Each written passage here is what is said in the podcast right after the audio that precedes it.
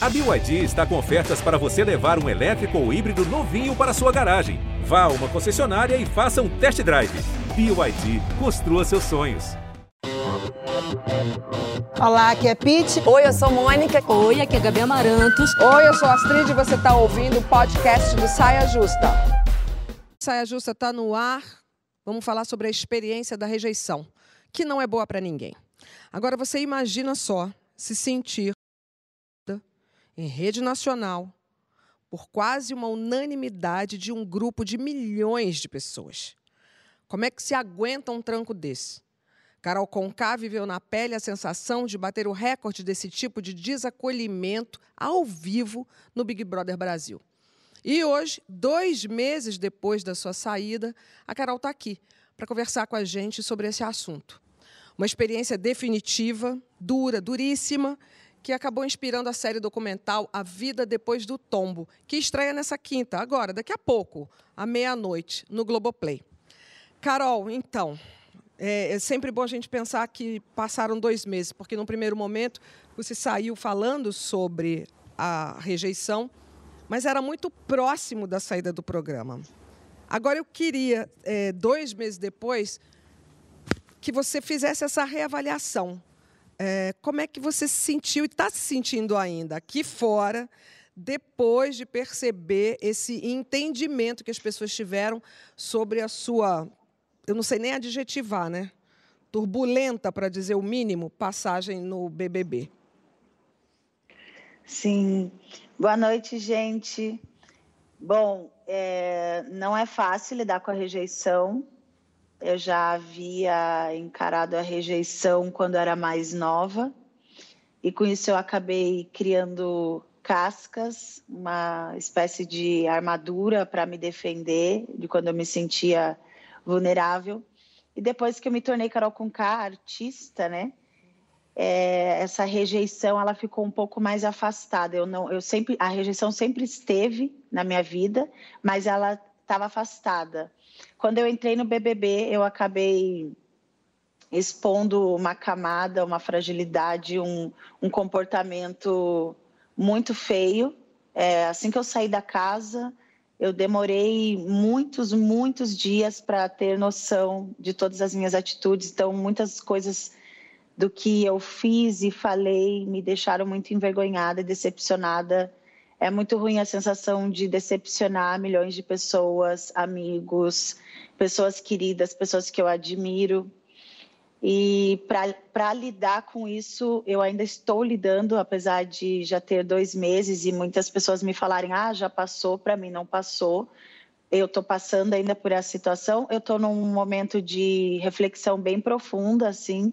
Então, no DOC, foram 25 dias, 20 e poucos dias pra, é, me acompanhando, ainda assim recente, né, minha saída da casa, então é possível ver no doc ainda eu montada na soberba como uma forma de disfarçar é, a dor que eu estava sentindo por ter causado uma turbulência. Eu já tinha essa noção do, do, do que eu tinha feito, dos meus erros, mas eu não tinha noção ainda da proporção. Então, conforme os dias foram passando, eu fui tomando mais noção é, do que tinha acontecido e fui sofrendo muito. Então, eu caí numa numa tristeza tão profunda que eu só queria assumir.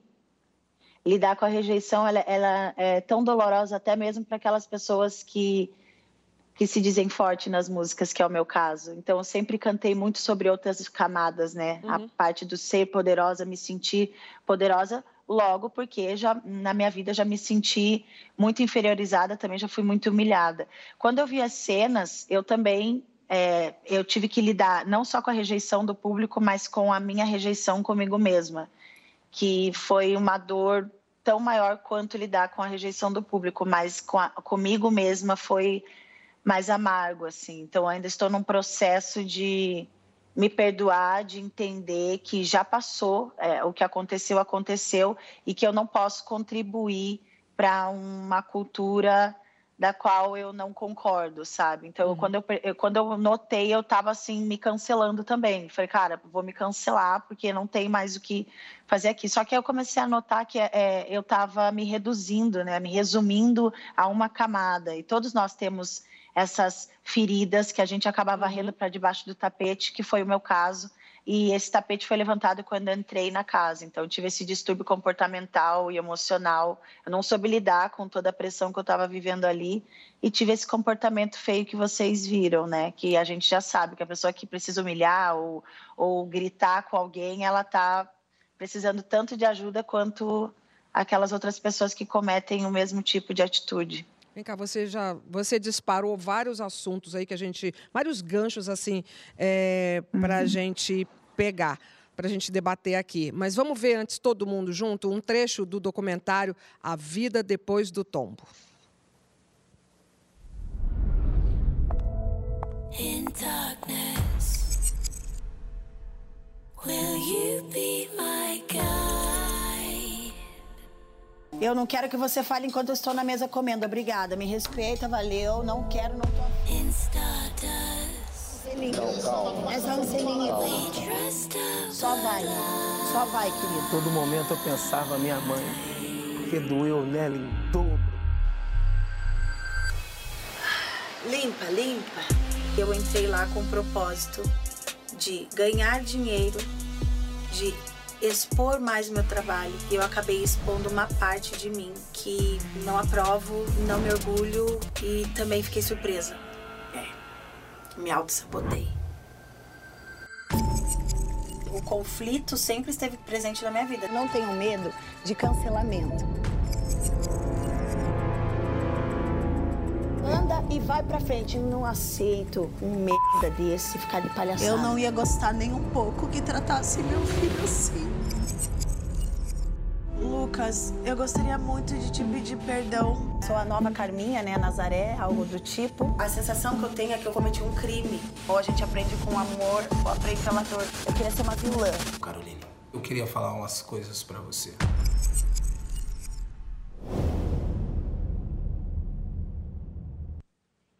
Hoje é meia-noite. Eu vi os quatro, Carol. Você ainda não viu, né? Não. Tá com medinho? Tô ansiosa. Olha, medo. Eu, eu senti medo muito, muito, muito de várias coisas desde quando eu saí da casa. Acho que medo não é a palavra que eu sinto hoje. Eu posso dizer que eu sinto orgulho de ter participado desse documentário pelo fato de, de ter me descoberto. Isso tudo foi documentado, foram com pessoas que, para mim, assim, foram essenciais nesse processo. A Patrícia Copelo, a Valéria Almeida, eu fiquei muito nervosa quando eu comecei a me deparar com é, no espelho, né? Quando eu Sim. me vi.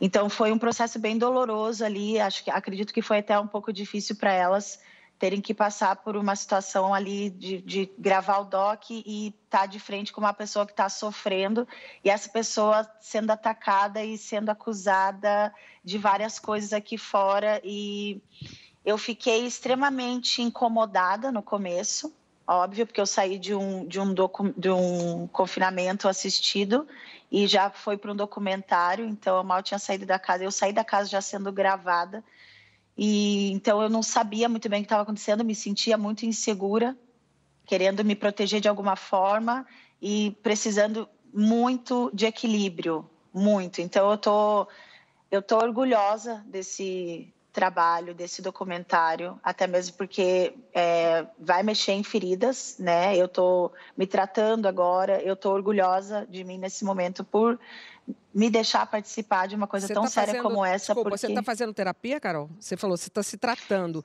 E eu liguei lá no eu seu. Tô. Você botou saúde mental no seu desabafo. Você botou saúde mental não pode ser, tem que ser, não pode ser um privilégio. Você está fazendo terapia. É. Eu tô, óbvio, gente.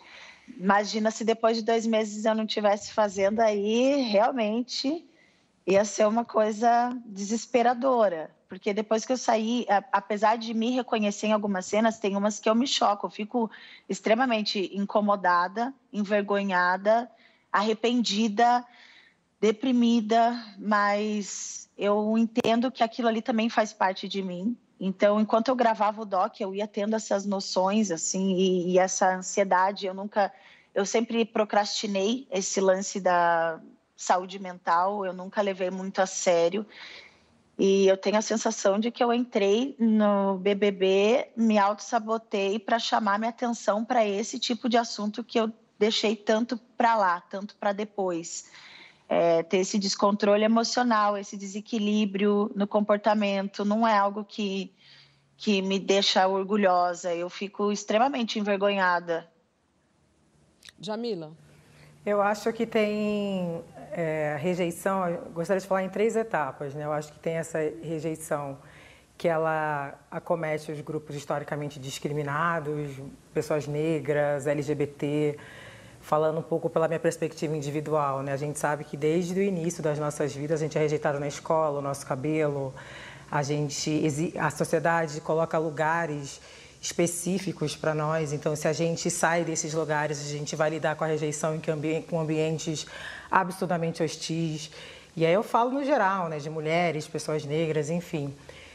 Também tem um, um, outro lado, então a questão racial, né, as opressões, elas estão na base dessa rejeição, da gente ter que lidar com essas, com essas rejeições historicamente desde muito cedo. Mas também, uma outra perspectiva da rejeição, eu acho que é em relação às nossas atitudes. Muitas vezes são elas que estão causando essa rejeição. E aí, nesse sentido, a gente tem que se investigar, a gente tem que pensar é, se esses atos estão incomodando, o porquê que eles estão incomodando. Se eles são atos equivocados, de fato, nós temos que ser responsabilizados pelos nossos atos.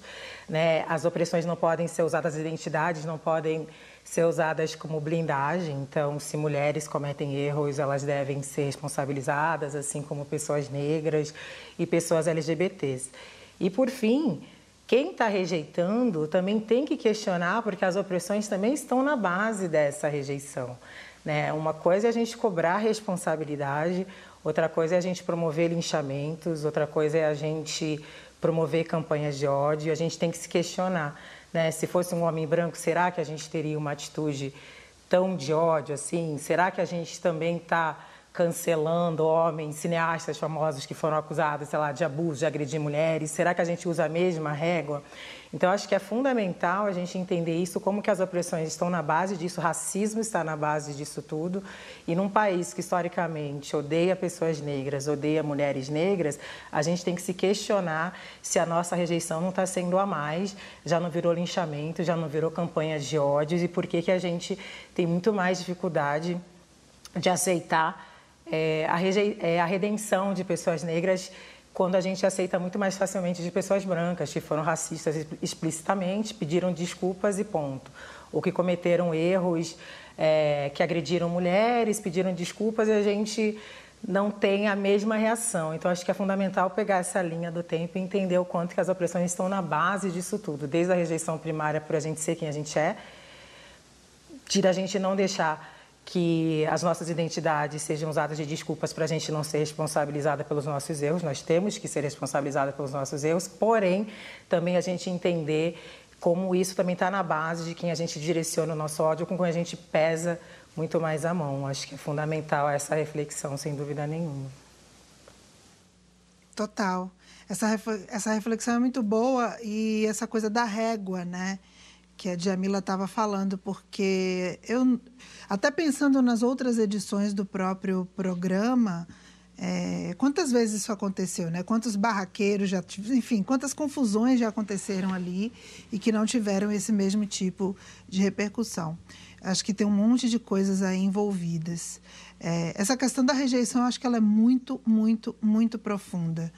É, eu acredito que todos e todas nós temos o nosso grau de, de rejeição, de auto de, de baixa autoestima ou de, de, de, de problema com isso, dependendo da nossa circunstância racial, social, de gênero, é, de, de, milhões de coisas que vão maldar a nossa sensibilidade, é, bullying, enfim, tudo que você passou, tudo que você viveu, tudo que você sentiu vai fazer com que você tenha maior ou menor gatilhos em relação à rejeição.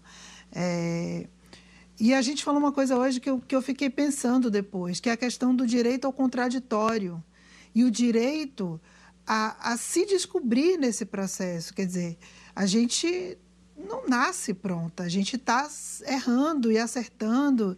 E às vezes esse erro, ele toca realmente muita gente e ele traz uma comoção. Eu acho que muito do que aconteceu aqui também pode se explicar pelo efeito manada que eu acho que hoje, com essas, essa coisa das redes sociais, a gente já falou um pouco sobre cancelamento, é, que foi um pouco isso que a Jamila falou. Essa coisa do cancelamento, do linchamento virtual, ele é diferente de responsabilizar as pessoas pelas suas atitudes. É, e essa discussão ela vem acontecendo, né? Porque você pode não concordar com a atitude de uma pessoa em determinada esfera ou em determinado lugar público que você viu, mas isso não te dá o direito de ser misógino, de ser racista, é, na hora de contra-argumentar aquele não concordar com aquela atitude. Então, essa violência da volta, ela é também muito assustadora. Né? Responsabilizar é uma coisa, revidar com com, com tanta violência, é, isso me preocupa, porque eu acho que a gente vai entrar numa espiral que não tem fim. Mas, Pete, você sabe que uma coisa, eu preciso te falar, Carol, eu sou uma das pessoas que rejeitei totalmente a sua atitude, bateu muito, muito forte em mim a situação direta com o Lucas. Já tinha tido outras questões é, com, com a Juliette, parará, mas a do Lucas me doeu, pelo mesmo motivo que doeu em você quando você se viu fazendo aquilo. Porque a gente tem filhos, filhos pretos, filhos adolescentes, meninos, meninos, meninos. Então, aquilo me doeu muito. Só que na hora que eu estava ali, naquele universo do Twitter, votando para você sair, me manifestando contrário à sua atitude, quando você vê que um jogo deixa de ser o jogo e começa a ser um ringue de linchamento, uma malhação de um Judas, você fala, não, aí Jamila, eu falo, eu não quero ser essa pessoa, eu não vou fazer isso com ela. Acabou o jogo, meu último tweet foi, acabou, ela saiu. Que ela agora vá cuidar, que tenha o amparo da família dela, que cuide das... Porque do mesmo jeito que, que, que sofri por mim ser mãe, sofri por sua mãe, pelo seu filho, não era justo acontecer o que estava acontecendo com eles, né? Então ali parava, ali eu me vi. É, não, eu falei não, linchar não. A gente tem um limite. Isso aqui é um jogo. A gente pode cancelar. Posso não querer ouvir a música, posso não querer ir ao show e posso votar para sair do programa. Ponto final. Quantas vezes mais Carol Conká vai ter que ficar pedindo perdão, perdão, perdão, perdão, perdão? Quantas vezes você acha que você vai ter que ficar pedindo perdão, perdão, perdão? Olha, até saciar a fome dos sádicos. Mas eu também não posso hum. é, permitir virar é, só isso, né? Um combo de desculpas, porque afinal de contas eu já pedi desculpas, as minhas desculpas foram sinceras. E se eu não puder seguir minha vida de, após meu pedido de desculpas, é, é deprimente porque aí a gente está lidando com um assunto muito mais sério do que o meu distúrbio, Sim. a minha falta de controle dentro da casa. Né? Quando eu saí aqui fora e percebi a onda de ódio que estava rolando, eu também não tiro a razão, eu também entendo, eu também repudio as minhas atitudes, me envergonho, não me orgulho, já falei, mas eu comecei a questionar se a minha atitude dentro da casa tinha o mesmo peso que as atitudes das pessoas aqui fora. Pois é. E se eu, se eu deveria levar tão a sério esse hate, porque se as pessoas cobram que eu me trate e que eu tenha sanidade, eu também posso cobrar isso delas, porque senão é igual a Pete falou, vira uma, um, uma bola que não acaba mais, entendeu? A gente não vai parar mais. Então, dentro da casa, é, é outra coisa. Lá a gente está lidando com uma pressão. Cada um explode de uma maneira, cada um age de um jeito. Eu não soube me controlar, tive as minhas crises lá dentro, senti falta de muita coisa que eu vivo aqui fora e acabei deixando momentos, traumas que ninguém ali tem culpa, sabe? Esses traumas eles acabaram saindo e eu tive essas atitudes péssimas que eu já estou revendo aqui fora Inclusive, eu tenho tido muitas descobertas na, nas minhas terapias, porque muitas das, muitas das atitudes que eu tive ali têm a ver com questões mal resolvidas de anos atrás, que eu só me liguei depois que eu saí da casa. Então é muito sério essa, essa, é, essa onda é, do ódio. Pensando. É, eu estou ouvindo aqui, Carol, tudo que você está falando, e assim. É, foi, foi um. Tem, tem muitas questões envolvidas, é um assunto muito complexo. Aqui a gente não vai ter o tempo suficiente para poder uhum. falar é, da complexidade que é a rejeição. Mas uma coisa que me preocupa é que eu quero colocar isso só como algo para a gente, não só para você, Carol, mas para todo mundo, para a gente prestar muita atenção, é que o ser humano é contraditório, sim, mas a gente tem que ter muito cuidado para não usar pauta identitária para justificar erro. Eu tenho visto muitas pessoas é. fazendo isso e eu estou extremamente cansada de ver as pessoas utilizando as pautas identitárias para justificarem diversas atrocidades. Então, é. eu quero muito ver a sua redenção, sabe? Eu acho que esses 99,17% uhum são o reflexo de tudo que você plantou lá dentro, como você mesma está é, tá se mostrando, está observando isso, é. sabe? E quando a gente fala muito dessa coisa do jogo e tal, do jogo, acabou ali, acabou ali, a gente sabe que não acabou ali e a gente sabe que vai estar longe de acabar. Eu acho que vai ser uma trajetória que vai levar muito tempo e a Astrid falou, as pessoas não querem proporcionar essa redenção, por mais que você, para você, por mais que você já tenha se justificado e pedido desculpas e feito esse documentário, que é uma oportunidade da gente poder entender tudo isso que está por trás desse ser humano que é extremamente complexo, que não é só você, que a gente é extremamente complexo, contraditório, mas é, eu fiquei pensando muito no exemplo que a gente está dando para as futuras gerações, sabe? A Astrid falou do filho dela. Cara, quando eu vi a parada que estava rolando com seu filho, eu, eu fiquei assim extremamente chocada, fui abraçar o meu filho. E que, que exemplo que a gente está dando para as futuras gerações? Que, tendo filho ou não tendo filho, sabe?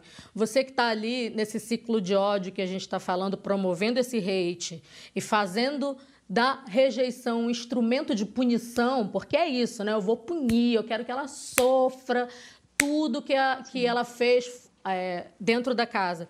Então, eu fico pensando nisso, no que, que a gente está passando, que exemplo a gente está dando para as futuras gerações, sabe? Isso é uma coisa importante também para a gente refletir. Vem cá, Gabi, tem uma série de tweets chegando aqui. Um deles vem bem parecido com o que você está falando. Felipe Curato. Tantos participantes já cometeram erros piores e foram acolhidos. Também tem a ver com o que a Pete já falou. Por que, que a Carol não pode ter uma segunda chance? Estou com uma mamacita. Você ganhou um coração aqui, Carol. Hashtag saia justa no GNT. Qualquer coisa me coloca no paredão, querido. Do Felipe. e exatamente para a gente falar sobre essa questão da redenção, a gente foi chamar um psicanalista, porque vocês sabem, eu sou aquela que adora um psicanalista, né? A gente conversou com o professor psicanalista Christian Dunker sobre esses efeitos de uma forte rejeição no nosso comportamento. Bora ver. A rejeição age na nossa cabeça como um ato de desamor muitas vezes ela é, provoca toda uma retomada é, da nossa história, da nossa maneira de oferecer a presença, carinho, consideração, ou mesmo a nossa maneira de demandar reconhecimento e admiração do outro. Então, quando a gente é rejeitado, especialmente quando a rejeição parece assim global, não é, muito circunstanciada em relação a é, esse ou aquele ato, mas é, é um gesto, é um movimento que parece é, condensar o conjunto da existência daquela pessoa. Ser rejeitado é também cair de uma posição, ser destituído. Né? Você não é mais o mesmo depois de uma, de uma rejeição uh, forte.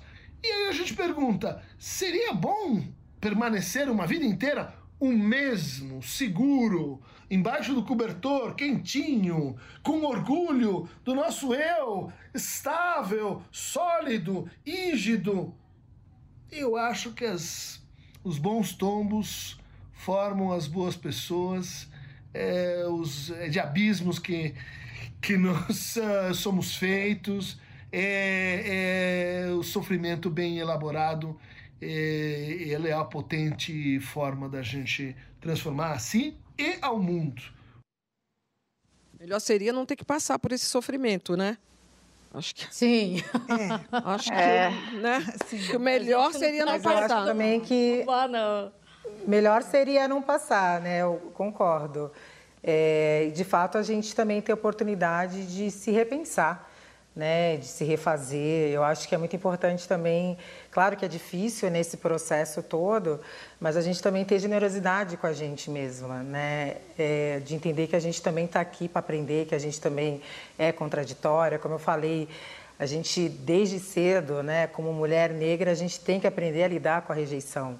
Né? Eu lembro na escola, eu não vou dançar com você na festa junina porque você é neguinha. É, ah, neguinha do cabelo duro. Eu tive que lidar com uma série de rejeições. Isso não é legal, obviamente, porque isso impacta a construção da nossa autoestima. Mas quando essa rejeição vem por conta de atitudes nossas, de fato, a gente tem a oportunidade de se repensar. Mas, de novo, eu acho também que as pessoas não podem cometer o que elas acusam. Eu acho que a gente está num momento também de rede social, que eu, sou, eu venho falando muito sobre isso o quanto que as pessoas estão nessa política do ódio, se eu discordo de você, então eu tenho que te cancelar, eu tenho que debochar de você, e não percebe o quanto que fazem parte, aí estão monetizando, as pessoas, eu faço parte de uma campanha internacional chamada Stop Hate for Profit, Pare de Lucrar com Ódio, que é uma campanha que foi organizada por uma organização judaica e negra norte-americana, para cobrar das empresas também de redes sociais, né, o quanto que são empresas que lucram, lucram com esse ódio. As pessoas não percebem o quanto que elas monetizam quando elas entram nesse comportamento de manada, né, e não há muitas vezes um filtro ali dentro dessas redes sociais. Então, acho que a gente tem que repensar também, de novo, insisto muito nisso, por que, que a gente vai com tanta virulência ou não perdão? A gente quer destruir, punir, linchar, colocar em praça pública, é, a depender de quem são esses sujeitos, né? Enquanto a gente não tem a mesma é um atitude, ciclo, né? enfim, com outros, né? Eu acho que a gente precisa repensar é, muito. Eu fiquei viajando nessa coisa do ciclo da violência, né? Porque aí é, a Gabi falou uma coisa interessante, assim que tem enrolado mesmo, usar pautas identitárias para justificar erros. É, e aí vira um ciclo de violência, quer dizer, eu fui rejeitado, portanto, isso se justifica, justifica que eu rejeite, e aí o outro rejeita, e aí aquilo vai e vai e vai. E é isso, gente. A gente. Como é que a gente rompe esse ciclo de violência? Né? Como é que a gente não transforma o rejeitado em rejeitor? digamos assim, que depois vai ser de novo rejeitado. E eu fiquei pensando também nessa coisa da, da, da, responsabilidade pública. Por exemplo, se a gente também vê uma coisa, aconteceu isso muito com algumas blogueiras brancas e, e, e influencers que ganham dinheiro com a internet e que sei lá, tinham uma atitude que as pessoas não achavam legal e rolava uma grita também, uma grita forte. Inclusive, cancelaram algumas influencers aí nesse longo desse período a gente acompanhou também. E essa responsabilidade de dizer, peraí, essa atitude aqui não foi legal, eu não vou dar meu like para você, eu não vou te dar, é, digamos assim, eu não vou ser mais um número no seu Instagram, porque eu sei que as marcas vão deixar de te apoiar e eu também não estou apoiando. Então, também é uma forma de manifestar que você não concorda com aquilo. Eu não estou falando especificamente nem desse caso agora, estou falando de outras coisas que já aconteceram e que a gente viu nessa cultura de cancelamento. Sim. Vocês lembram? De Até aí tudo bem. Até aí tudo bem. Votar para tirar a Carol do BBB. Desculpa, deixa eu, tá completar. Bem. Votar para tirar a Carol do BBB, tudo bem. Não tem problema. Tudo bem. Era isso aí, fazia parte do jogo. O problema é partir para a agressão e as ameaças ah, físicas e morais que é. ela e a família dela sofreram. Não é isso, Carol? A Carol super sim, entende é, isso sim. hoje. Eu entendo e quanto à questão do, eu também fiquei me questionando assim, mas por que que em outras edições tiveram pessoas que tiveram atitudes agressivas, é, falaram coisas erradas, mas porque elas não, não sofreram esse ataque como eu. Eu comecei a refletir, eu acho que é pelo fato de eu já ser uma figura pública, já ter uma carreira, músicas que transformaram gerações, pessoas que me escrevem falando sobre isso. Então, o quanto eu contribuí com elas e aí chegar num reality e ter uma atitude soberba daquela, sabe? Não, não é legal. Então, foi impactante também por causa disso. As pessoas falam, pô, mas ela tem toda uma caminhada. Acho. As pessoas me viam em entrevista, Sim. me vêm falando aqui, que nem eu estou falando agora, sempre super. muito de boa. Aí eu cheguei lá e fiz aquilo. Então eu entendi que esse ódio excessivo vem também por causa disso, porque eu já vinha com uma, uma trajetória traçada. Então, se eu fosse uma anônima, eu seria cancelada ah, também, sim. mas não com esse fervor todo, é porque eu já tenho uma bagagem. Então, o que, que acontece com essa é Carol? Verdade. Eu também ia ficar assim. Eu falo, poxa, mas ela tá lá ficou doidona, o que, que aconteceu? Eu quero saber o que aconteceu. E eu saí do BBB exatamente assim, também me repudiando e querendo saber o que aconteceu. Por isso eu tô, busquei tratamento, busquei ajuda profissional na área de saúde mental e co comecei a fuçar essas feridas, chacoalhei todos os tapetes, ainda tem mais tapete para chacoalhar. É um processo que é demorado, sim, não tem sim. como em dois meses eu já me reestruturar, é um mas eu tentei na medida frente do de uma possível. vida inteira, né, Carol? É um processo é, de é, como eu falei no início, né? Daqui, é, daqui é, é, como eu falei no início, não pode ser usado para blindar. É muito... Não pode ser usado para blindar. Ser... Outra... Ah, desculpa, Gabi. Peraí, só um instantinho que agora eu, eu mesma me confundi. Gabi está falando que a terapia é um processo para a vida inteira. É um Isso. processo para a vida inteira, mas outra coisa que eu queria complementar, que a Carol estava falando, é que a gente está falando de rejeição, né? E esse ciclo que a Pete falou da rejeição, que, que gera a rejeição, também coloca muito no lugar de você pegar a atitude de uma pessoa negra e achar que todo um movimento, ah, é. que todas as pessoas negras são iguais àquela pessoa, é. sabe? E pegar todas as Não, isso foi muito irritante. que a gente fica aqui, isso foi extremamente absurdo. Eu preciso desabafar isso. Eu sei que a gente está falando é. sobre rejeição, mas as pessoas pegam é, a, as atitudes, o comportamento da Carol e coloca a gente todo mundo no mesmo balaio, na mesma caixa. Vocês estão todas assim. É, olha aí, vocês têm um lugar de poder e vocês aproveitam esse poder para é, reproduzirem ódio. Vocês são racistas também, sabe? Isso daí eu acho que foi uma Nossa. das paradas que. E Djamila escreveu que, um que texto. Derivou e que mais trouxe assim prejuízo para a gente. Então, isso também tem a ver com esse ciclo de ódio dessas pessoas que só querem aproveitar um erro de uma pessoa para desmerecer pra botar no bolo. tudo que a gente vem construindo durante muito tempo. Mas Djamila, é uma não sei forma se... de racismo também. Sim, eu não sei se você teve é, oportunidade, sobre... Carol, mas a Djamila escreveu um texto maravilhoso sobre isso na Folha de São Paulo e eu recomendo. Agora sim, Djamila, o que, que você ia falar? Não, eu estava dizendo, como eu disse no início, claro que a gente não pode usar a nossa identidade para nos blindar de receber críticas. As pessoas negras erram, mulheres Sim. erram, as pessoas erram. Mas é, isso de não nos ver como indivíduos também é um reflexo do racismo, porque eu escrevi esse Sim. texto na Folha justamente porque as pessoas estavam me cobrando que eu me posicionasse.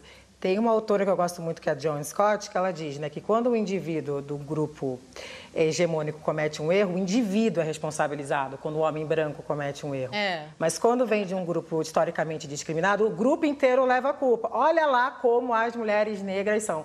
Então as pessoas têm que entender que essa reprodução do racismo, né? de colocar a gente como se nós fôssemos todas iguais, inclusive às vezes a gente até discorda das pessoas e a gente tem que ser vista nessa nossa multiplicidade, nessa nossa individualidade, né? porque ninguém, eu até brinquei, né? ninguém está cobrando os intelectuais brancos que falem sobre os erros de homens brancos que estão lá dentro.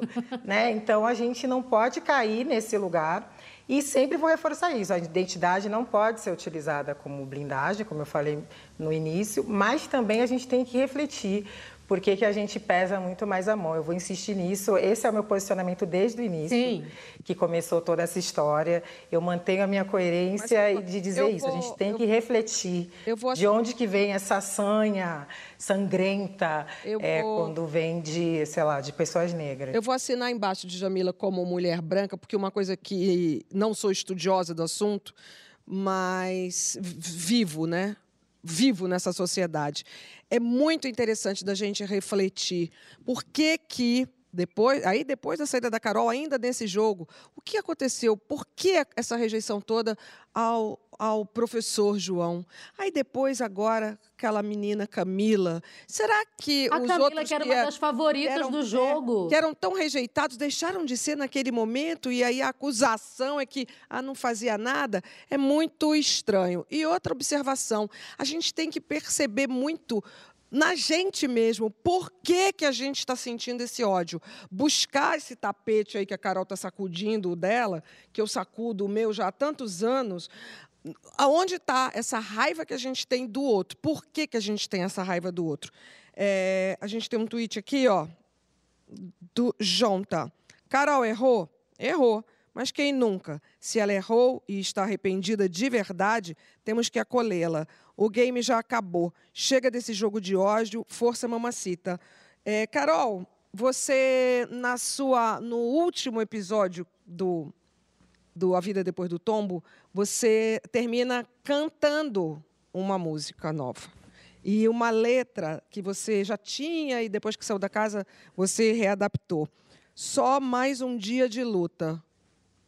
É, é tipo. Olha o spoiler! É um, é um resumo assim da sua vida hoje. Hoje. Como é que você tá, Carol? Hoje eu tô melhor que ontem. Eu estou vivendo dessa forma. Todos os dias eu falo, hoje eu estou melhor que ontem. É, é muito doloroso, né? Eu passei por um processo mega, mega doloroso.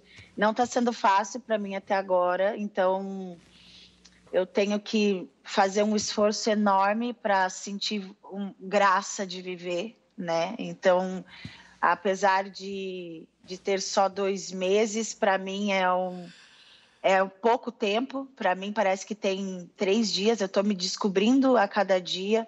Então, hoje eu estou melhor que ontem. Hoje eu estou arrependida, obviamente, mais madura, entendendo que eu, eu, entendendo que esse momento de erro eu tinha duas escolhas: ou eu ficava definhando em decepção e, e me reprovando ou eu enxergaria esse momento de tombo, né, como um convite para enxergar uma possibilidade melhor de me tornar uma pessoa mais madura. Eu sempre fiz isso na minha vida, já passei por situações mega dolorosas. Essa é mais uma, então é mais uma situação de mais um capítulo da minha história. Eu me sinto hoje orgulhosa de mim mesma pelo fato de ter aceitado, porque acho que uma das coisas mais difíceis para quem erra é quando a pessoa não aceita, ela não quer olhar de frente. Eu estava assim no começo, não, não sou eu, uhum. eu não fiz aquilo, não é possível. Por que eu falava isso? Porque aqui fora não quando fala que fora fora da casa, né, do BBB, uhum. eu não tinha essas atitudes, não eram atitudes comuns de ter aqui. Já tive outros momentos de perder a cabeça, óbvio que já, já precisei ser muito mais louca que o próprio louco que estava na minha frente, né? Então, para como um mecanismo de defesa. Então, hoje eu estou entendendo que existem outras formas de lidar com a minha ansiedade e eu nunca mais eu vou virar as costas para minha saúde mental, sabe? Então, eu estou orgulhosa por estar fazendo terapia, por ter ido atrás, tá correndo atrás do prejuízo. Então, eu me sinto, me sinto bem, estou me sentindo em equilíbrio hoje. E, que, e o que, que você está fazendo? Tem um monte de gente aqui no Twitter perguntando se você está trabalhando, se você está compondo, se. Eu dei um spoilerzinho do, do, do que eu vi da última música que eu vi lá no, no, no documentário, que lança hoje, meia-noite, daqui a pouco, na, no Globoplay. O que, que você está fazendo? Então, além de. Eu passei muito tempo chorando, né? É, ardendo em dor. E o que me ajudava muito a me aliviar era entrar no meu estúdio, me reunir com o RDD, que é um produtor da Bahia, uhum. junto com o meu DJ, e aí a gente fazia músicas o dia inteiro e eu falava sobre o que eu estou vivendo, né? Então a minha música ela sempre foi a tradução dos meus sentimentos. Então não tem como não fazer música no momento como esse também. E o que me surpreendeu é que eu fiz muitas músicas em pouquíssimas semanas, pela primeira vez na minha vida. Então é só mais um dia de luta depois do dilúvio mesmo. E essa música que eu canto no doc, ela fala sobre a dor de se perceber num momento de frustração e sobre a importância de se sentir esperançoso para lutar e esperar que o amanhã vai ser mais produtivo do que o hoje ou ontem. Ah, eu fico muito de verdade, Carol, é, torcendo mesmo. Eu, eu quero olhar para o futuro e quero pensar e quero que os meus filhos saibam que eu não fiz parte dessa galera que está querendo é, o seu mal. Eu torço pela tua redenção Todo mundo erra. Eu já errei. Quem está assistindo a gente com certeza já errou. A gente sabe que a gente não está falando apenas de um erro, como você já falou, tem toda uma complexidade aqui que a gente já discorreu sobre esse assunto. Mas eu queria falar, eu queria é, usar uma frase que eu acho que define muito esse momento, que é uma frase bíblica, sabe? Quem não tem pecado, que atire a primeira pedra, sabe? Quem nunca errou, que atire a primeira pedra. Então eu queria deixar essa reflexão para as pessoas. Não é sobre passar pano, é sobre humanidade, é sobre ter humanidade com as pessoas e dar para as pessoas que estão demonstrando arrependimento o direito de, re, de, se reconstruírem e de terem uma nova chance. Então eu vou ficar torcendo Exatamente. pela sua redenção. Muito obrigada, Gabi. Eu tenho falado muito isso com alguns amigos sobre o que é passar pano e o que é acolhimento, a diferença é. de uma coisa para outra. Passar pano é quando você é cúmplice de um erro. E acolher é quando você reconhece que a pessoa errou, não passa a mão na cabeça, mas oferece uma possibilidade dela seguir sem cometer aquele mesmo erro. Então, sem o acolhimento, sem o perdão, não tem como a pessoa que erra ter uma visão positiva e querer seguir acertando entende? Então, quando a gente espanca aquele que está errando, espanca, espanca, Exatamente. espanca, a sensação que eu tinha era assim: vamos bater na Carol porque ela aguenta, ela já falou que ela é forte. E eu fui mega debochada na casa, né, gente? Então, eu provoquei bastante o público, eu reconheço isso. Eu não me sinto sim, vítima. Sim. Sabe? Mas eu fiquei. Mas uma coisa também, Carol, só pegando um bater. ganchinho disso que você está falando, é que também tem muito lugar de além de, de, de de ir no, na maioria, sabe? Esse efeito de manada, que eu acho que, não sei se foi a Djamila ou se foi a Pete que falou, ah, a maioria tá, tá, tá, tá, sendo legal falar mal, tá sendo, tá sendo legal, você ganha seguidores se você falar mal da Carol. Sim. Você, se você for é. conivente com essa situação, vai ser muito mais favorável sabe? Então, e tem isso também, sabe? É você tomar o lado que você acredita que é certo também é um lugar de, de coragem, porque hoje é, tá muito mais difícil ficar desse lado, que é o lado que a gente acredita que é o certo, que é de dar para a pessoa essa outra oportunidade. É muito melhor chegar lá e detonar a pessoa, porque todo mundo vai aplaudir, isso aí não passou Sim. o pano. E eu acho que tem muito também sobre isso, sabe? Dessa modinha que, que, a gente está vivendo. Que, acho que a gente tem que reorganizar aí a, a, as palavras, né? O cancelamento é, é, é, eu acho uma ferramenta muito boa. Eu acho uma ferramenta muito boa. O linchamento eu já acho inadmissível. Tem tanta, tanta coisa acontecendo nesse país e nem por isso a gente está querendo é. bater em praça pública. Tendo todo esse engajamento, né? É, tá uma loucura isso. E outra coisa que eu gostaria de falar para tanta gente que está fervendo no Twitter.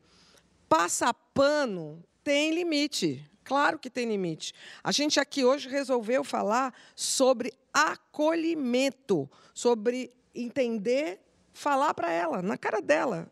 Né? Eu falei na cara dela, eu votei para você sair daquele programa. Você errou, você me machucou. Eu também. Você machucou meu filho. Mas, Sim. que bom, Carol, que você foi acolhida pela sua família, pelo seu filho. Aliás, ele é muito gato. Tá no doc ele também. Sua mãe muito tranquila. Que dor ver você falando do seu pai. Ali eu entendi. E te desejo toda a sorte do mundo, Carol. Que você consiga aí produzir, tá bem e se cuidar, continuar se cuidando, porque esse tapete aí, gata, Sim. palavra de quem já levantou tapete. Olha, vai sair poeira daí, viu? Mas eu te desejo tudo Sim. de bom de verdade. Obrigada. O DOC vai para o ar hoje, daqui a pouco, à meia-noite, no Globoplay. Eu acho que ela vai chorar, ela não viu ainda. Eu acho que ela vai chorar tudo de novo, se vendo ali. É... E eu vou falar uma coisa para vocês. No quarto episódio, eu chorei. Carol, muito, muito obrigada por você estar aqui com a gente. Coragem. Fica com Obrigada, Deus. eu que agradeço e espero contribuir de alguma forma, reconhecendo os meus erros e é, convidando também as pessoas a chacoalharem seus tapetes e se olharem mais, se respeitar mais. E eu nunca mais vou me abandonar, sabe? Então, obrigada e sinto muito por todo o desconforto aí que eu tenha causado. Fica com Deus, menina.